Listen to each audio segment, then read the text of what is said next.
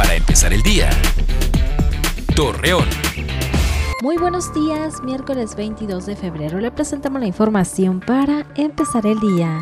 Ante las estafas que se han realizado a ciudadanos en portales que se hacen pasar por el SAT, Carlos Navarrete, presidente del Colegio de Contadores Públicos de La Laguna, solicita a los contribuyentes estar atentos y evitar brindar información personal sin consultar oficialmente las páginas.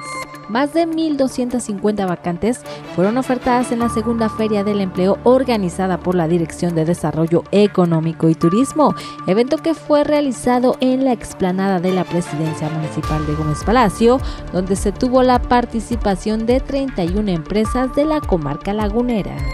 Milton Roes, director de capacitación PELS México, informó que elementos de la Cruz Roja e integrantes de Protección Civil iniciaron con un curso denominado Rescates en Remontes Mecánicos, cuya finalidad es atender cualquier emergencia que pudiera presentarse en las canastillas del teleférico de Torreón.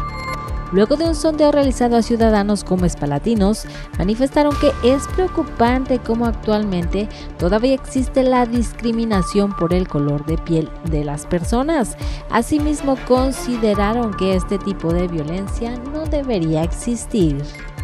Hoy se celebra el miércoles de ceniza. Con ello da inicio la cuaresma que corresponde a las seis semanas de penitencia antes de la Pascua o el periodo 40 días previo a la Semana Santa.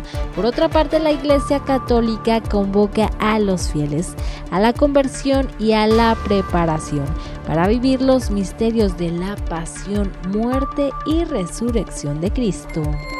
Acompáñenos con toda la información en punto de las 8 de la noche por Mega Noticias. Para empezar el día. Torreón.